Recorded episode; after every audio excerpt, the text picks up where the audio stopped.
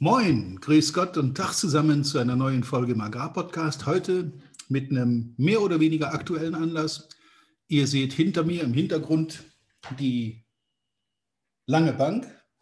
Habe ich sie mal getauft. Das ist ein Foto, was ich hier an einem Ausflugshügel eines, äh, einer Abraumhalde des Braunkohletagebaus aufgenommen habe. Aber das hat damit nichts zu tun. Die lange Bank, was bezeichnet die lange Bank? Kunden, die etwas bestellen, möchten das nicht auf die lange Bank schieben. Was das mit unserem Agrargewerbe zu tun hat und mit meinem persönlichen Erlebnis, das hört ihr jetzt in der nächsten, in der folgenden Podcast-Folge. Viel Spaß dabei. Ja, die lange Bank. Ähm, dazu vielleicht ein kurzes persönliches Erlebnis aus der Weihnachtszeit, jetzt Ende 2020. Ähm, ich war während meiner Aufnahmen hier für Podcast und andere Gelegenheiten, auch für Videotrainings und äh, Videocoachings, zu dem Schluss gekommen, dass ich meine Tonqualität verbessern will. Und zu diesem Zweck wollte ich ein professionelles Studiomikrofon beschaffen. Ich hoffe, dass ihr jetzt gerade auch den Unterschied hört. Äh, ich setze das nämlich gerade ein, das sündhaft teure neue technische Gerät. Aber das nur am Rande. Wie der Zufall es will, passiert diese Idee, diese Entscheidung, trifft, treffe ich genau ganz kurz vor Weihnachten. Und dachte mir, okay, du willst im Januar mit neuer Technik durchstarten und dann investierst du mal so ein kleines bisschen. Dann habe ich überlegt, woher kriegst du jetzt so ein Mikrofon? Wer kann dir für meine Zwecke eine Beratung bieten? Dann kommt der Elektrofachgroßhandel ins Spiel, große Marken, die wahrscheinlich jeder kennt, Fachmärkte, die eine Riesenauswahl haben. Aber so richtig tatsächlich zufrieden war ich mit dem, was ich da so erlebt habe, nicht wirklich. Dann habe ich im Internet äh, rumgesucht und bin auf dieses Ding hier gestoßen. Das wurde mir von allen Seiten empfohlen. Ein hochwertiges Gerät, wiegt auch zwei oder drei Kilo, keine Ahnung. Aber ich könnte damit durchaus, das könnte ich als Waffe benutzen. Egal. Und ich schicke voraus, ich bin kein Freund von Amazon. Aus verschiedenen Gründen, weil der deutsche Einzelhandel darunter leidet, die Innenstädte veröden und jetzt zu diesen Lockdown-Zeiten ohnehin schwierig, dann da zu Geschäften zu kommen, die zum Teil geschlossen sind und äh, ja, man weiß auch nicht so recht, ob und wann sie wieder aufmachen. Jedenfalls überall verringerte Besetzungen, geschlossene Türen. Ich habe also einigen Kilometern verfahren, um an so ein Mikrofon ranzukommen. Ende vom Lied war, ich habe das Ding bei Amazon bestellt. Und ich habe das wirklich chronologisch festgehalten. Ich habe das Ding bestellt nach Mittag, also am frühen Nachmittag des 23. Und in der Beschreibung vom Produkt stand, es ist auf Lager und es kann noch zum 24. Dezember, also am Folgetag, geliefert werden. Und dann dachte ich so bei mir, na Freunde, da habt ihr aber den Mund doch ziemlich voll genommen. Wir haben jetzt Nachmittag, äh, es war glaube ich 13.30 Uhr, so um den Dreh rum, wo ich auf den Button geklickt habe und habe es bestellt. Und dann kam auch gleich eine E-Mail, die Bestellung ist eingegangen. Lieferung erfolgt voraussichtlich, ich meine am 28., also nach Weihnachten, in der Woche nach Weihnachten. Na, dachte ich, okay, da habt ihr euch wohl ein bisschen sehr weit aus dem Fenster gelehnt. Ne? Also 24 versprochen, 28 soll es kommen. Mir war es egal.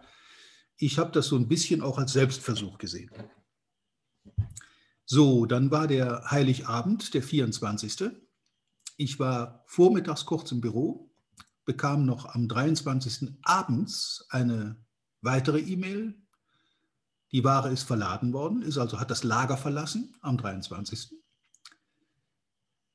Und was soll ich euch sagen? Am 24. am Vormittag, ich habe keine Ahnung, woher das kam, wo dieses Lager ist, wie weit die fahren mussten, wie oft das umgeladen wurde, was die Logistik dahinter bedeutet. Dann kommt eine weitere E-Mail, Ihr Paket befindet sich in der Zustellung am 24. Dann dachte ich, okay, Dann sagst du mal bei den Nachbarn Bescheid, weil ich wollte irgendwann nach Mittag das Büro verlassen und nicht hier warten. Es ist dann doch 14 Uhr geworden und so gegen 13 Uhr erreicht mich ein Anruf von dem Zustellfahrer. Er wäre jetzt an meinem Büro, ich war noch drin. Ähm, er wüsste aber nicht, wo er das jetzt abgeben kann. Er, findet den Eingang nicht. Okay, mein Fehler. Kann ich vielleicht besser beschildern. Ich habe dann gesagt, ich bin im Büro, ich komme gleich raus, dann hole ich es mir rein. Kurze Rede, langer Sinn. Am 23.12. Nachmittag bestellt. Am 24.12. war dieses Paket bei mir auf dem Tisch in der üblichen perfekten Verpackung. Ich wurde angerufen, der ist nicht einfach weggefahren, hat einen Zettel hinterlassen. Ähm, der hat draußen gewartet, hat mir das Paket persönlich übergeben. Und ich konnte noch am Heiligabend praktisch meine ersten Tonaufnahmen mit dem neuen Mikrofon machen. Was ich ursprünglich gar nicht vorhatte. Ich wär mir, es wäre mir genug gewesen, wenn das Anfang Januar bei mir gewesen wäre. Ich habe ja keine so eine hohe Erwartungshaltung gehabt, aber es war ein Selbstversuch, den ich sehr interessant fand. Jetzt vergleicht mal diesen Vorgang mit der normalen Beschaffung im Einzelhandel. Ich glaube nicht, dass einer der geneigten Großhandels- oder Handelsbetriebe dieses Mikrofon auf Lager gehabt hätte.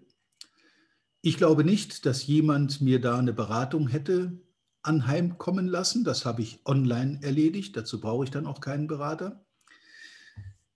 Und ich wäre mit Sicherheit, oder ich bin sogar, ich bin ja mehrfach dafür unterwegs gewesen, ich schätze mal, ich habe so eine Summe 100, 150 Kilometer äh, Spritverfahren.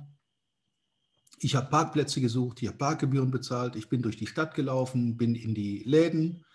Äh, zum Teil waren sie zu, teilweise waren sie offen, verringerte Besetzung. Das, da können die Leute alle nichts für. Ich mache da auch keinen einen Vorwurf draus. Aber vergleicht bitte diesen Aufwand mit einem Klick auf dem Laptop und das Ding steht am nächsten Tag vor meiner Haustür. Das hat jetzt nicht mal irgendwas mit dem Preis zu tun. Es ist aus meiner Sicht dieser, dieser unglaublich perfekte Service, den diese Firma da bietet. Es ist, also ich war wirklich positiv überrascht, dass die das dann doch am 24. noch hingekriegt haben.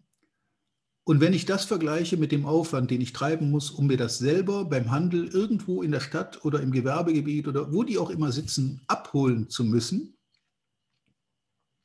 dann ist die Frage, ob das noch in irgendeinem Verhältnis steht. Ich kann während dieser Zeit einfach weiterarbeiten, ich kann hier meinen Job machen, ich kann zwischenzeitlich weiter Geld verdienen, während dieses Ding in der Zustellung ist und irgendwann bei mir vor der Tür, ich stöpsel das ein und kann praktisch pausenlos weiterarbeiten. Warum erzähle ich euch das? Einfach deshalb, weil wir da meines Erachtens in Deutschland die Zeit verpennt haben. Das hat der Einzelhandel verpennt. Wir waren irgendwann mal eine Nation der Versandhändler. Ich kann mich als Kind und Jugendlicher noch sehr gut erinnern an die Festtage, wenn es den neuen Quelle, den Otto, den Neckermann-Katalog gab wo wir als Kinder dann unsere, unsere Spielzeuge für Weihnachten ausgesucht haben. Ähm, ja, für die ganz Alten unter uns. Es gab auch noch eine Wäscheabteilung, die war auch interessant in dem Alter. Ähm, das sind so Dinge, an die ich mich erinnere. Wir waren irgendwann mal führend in diesem Service. Und irgendwann mal hat das aufgehört. Irgendwann waren die alle weg. Wo ist Quelle, Otto, Neckermann? Was ist mit Kaufhof, mit Karstadt? Was ist mit diesen großen Handelsmarken, die in den Innenstädten vor sich hinkrebsen, weil sie aus meiner Sicht, sorry, komplett die Zeit verpennt haben? Sie haben überhaupt nicht mitgekriegt, dass der Kunde mittlerweile komplett anders funktioniert, als das früher war. Kunden entscheiden heute sehr spontan. Und wenn ein Kunde sich entschieden hat für oder gegen ein Produkt, bleiben wir mal beim Für. Wenn die Entscheidung gefallen ist, dann hat der einfach keine Geduld mehr. Der will das dann auch sofort verfügbar haben. Was hat das jetzt mit uns und mit dem Agrarhandel zu tun? Es gibt ja schon einige Angebote, viele innovative Handelsunternehmen machen das, haben Online-Angebote, bieten Bestell-Apps an, bieten Lieferservice an, bieten das alles an. Aber sorry, wenn ich das so hart sage, in dieser Perfektion, wie das dieses amerikanische Unternehmen von Jeff Bezos macht, das habe ich noch nirgendwo anders gesehen. Auch früher bei Quelle musste man eine Woche auf ein Paket warten. Rücksendungen waren immer problematisch, waren immer schwierig. Bei Amazon, wenn mir das Produkt nicht passt, rein in den Karton, zurück, weg ist es. Ich muss mich nicht mehr darum kümmern. Das Geld ist manchmal schon früher wieder zurückgebucht auf meinem Konto, als das Paket dort in der Rücklieferung angekommen ist. Ich bin jetzt niemand, der dauernd Sachen bestellt und die dann zurückliefert. Das mache ich nicht. Wenn ich was bestelle, dann will ich das haben, dann soll das auch hier bleiben. Und ich bin auch kein Freund von Amazon. Ich würde das viel lieber hier in der Region bei einem unserer ansässigen Händler bestellen. Aber die können das bei weitem nicht bieten. Und nochmal, es hat nichts mit dem Preis zu tun. Es war bei Amazon, denke ich, kaum oder nicht billiger, vielleicht sogar ein bisschen teurer, als hätte ich das hier beim Handel gekauft. Aber die Vorteile überwiegen. Und wenn ich das mal ganz nüchtern, rational und sachlich betrachte, dann kann ich eigentlich anders gar nicht mehr bestellen. Zumindest nicht für diese Dinge, die man nicht an jeder Straßenecke findet. Also ich werde mir äh, keine 0815 Produkte, die ich bei einem, im Vorbeilaufen bei einem Händler kaufen kann, von Amazon schicken lassen. Aber Sachen, die schon etwas mh, hm, weniger gebräuchlich sind, wie so ein Studiomikrofon, was nicht an, bei jedem Elektrofachhändler im Regal steht, das ist unmöglich, das können diese Leute gar nicht bieten. Aber warum gibt es da keinen äh, Online-Service, keinen Versandhandel, keine Möglichkeit, mir das liefern zu lassen? Denn ob ich jetzt selber zum Händler fahre, das einlade und wieder mit nach Hause transportiere, oder ob das ein Lieferdienst macht, das ist für die Umwelt, meine ich, kein großer Unterschied. Im Gegenteil. Wenn ich dann noch einrechne, dass ich möglicherweise zwei oder dreimal hinfahren muss, weil das Produkt nicht auf dem Lager ist, das muss erst bestellt werden, dann muss ich nochmal hinfahren, ähm, dann ist das mit so einem Lieferservice meines Erachtens sogar noch öko ökologisch im Vorteil. Und jetzt zurück zum Agrarhandel. Es gibt diese Angebote ja im Agrarhandel auch schon. Ähm, viele innovative Betriebe bieten das an, bieten das ihren Kunden an mit bestimmten eingegrenzten Produktbereichen, äh, was weiß ich, Pflanzenschutz, äh, Düngemittel, Lieferservice, Futtermittel werden sowieso auf den Hof geliefert. Ähm,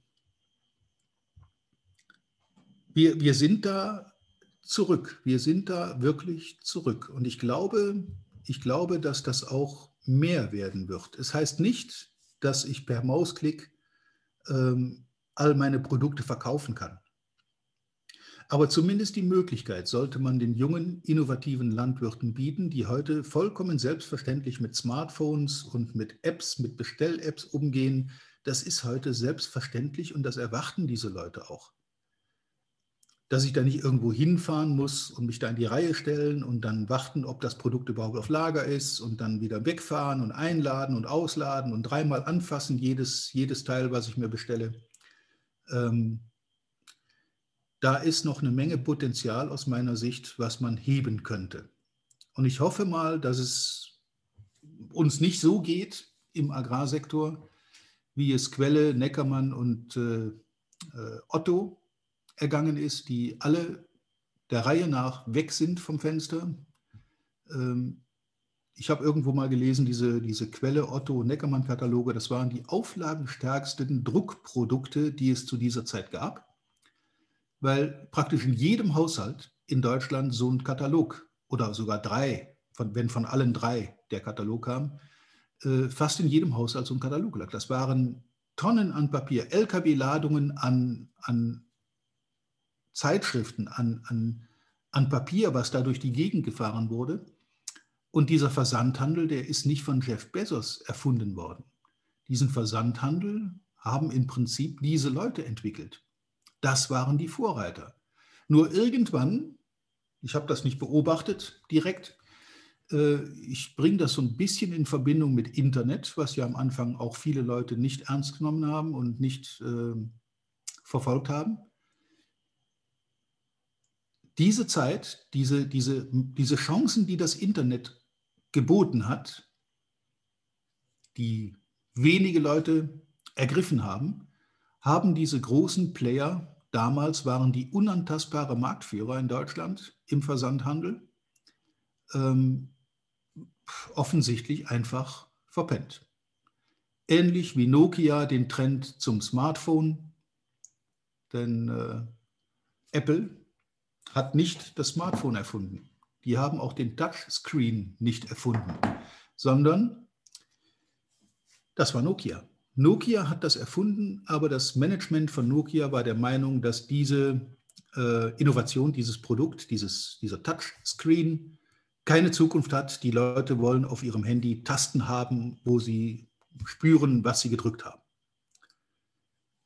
Gut, da hat Steve Jobs in dem Fall äh, die Leute eines Besseren belehrt. Und wenn man sich überlegt, wo Apple heute steht und wo Nokia gelandet ist, ich weiß nicht, ob die überhaupt noch Telefone herstellen, ich kann es nicht sagen, man sollte solche Entwicklungen beobachten und man sollte das im Auge behalten. Und aus eigener Anschauung jetzt aus diesem Weihnachtsbeispiel, ich hatte es ja nicht mal eilig, das war einfach nur ein Selbstversuch, muss ich bestätigen, das spricht nicht mehr viel für den stationären Handel in der Stadt, in den Gewerbegebieten irgendwo.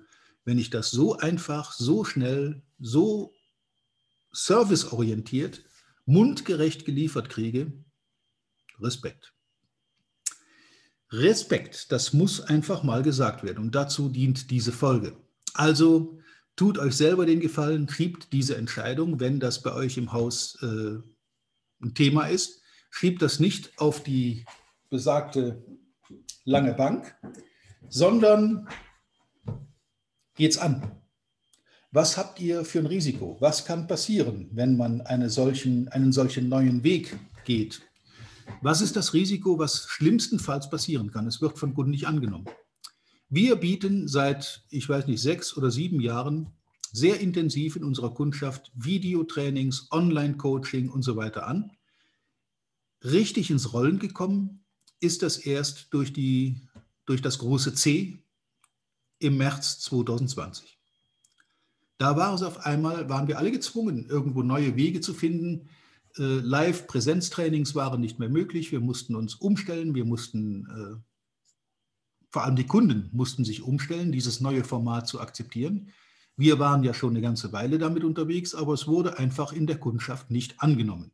Trotz aller Vorteile, trotz aller ja, unbestreitbaren Kostenvorteile bei diesen Videoformaten wollten die Leute lieber live trainieren. Und ich gebe zu, ich mache es auch lieber live als am Videobildschirm. Aber so ein bisschen Zwang und ein bisschen guter Wille und ein bisschen Chancen statt Risiken sehen und dann funktioniert das online sehr, sehr gut. Dafür gibt es mittlerweile eine Menge Beispiele aus meiner Praxis und auch aus der meiner Kollegen. Gut, das soll es für heute gewesen sein. Erstmal so ein kleiner Erfahrungsbericht nachweihnachtlich, so eine, so eine Aufarbeitung einer eines eigenen Erlebnisses und die Verknüpfung mit dem, was wir alle jeden Tag machen. Ich wünsche euch trotzdem viel Erfolg, auch online. Versucht's mal, macht mal Videokonferenzen mit Kunden, macht Bestell-Apps, macht Online-Lieferservice, macht, äh, macht euch digitaler.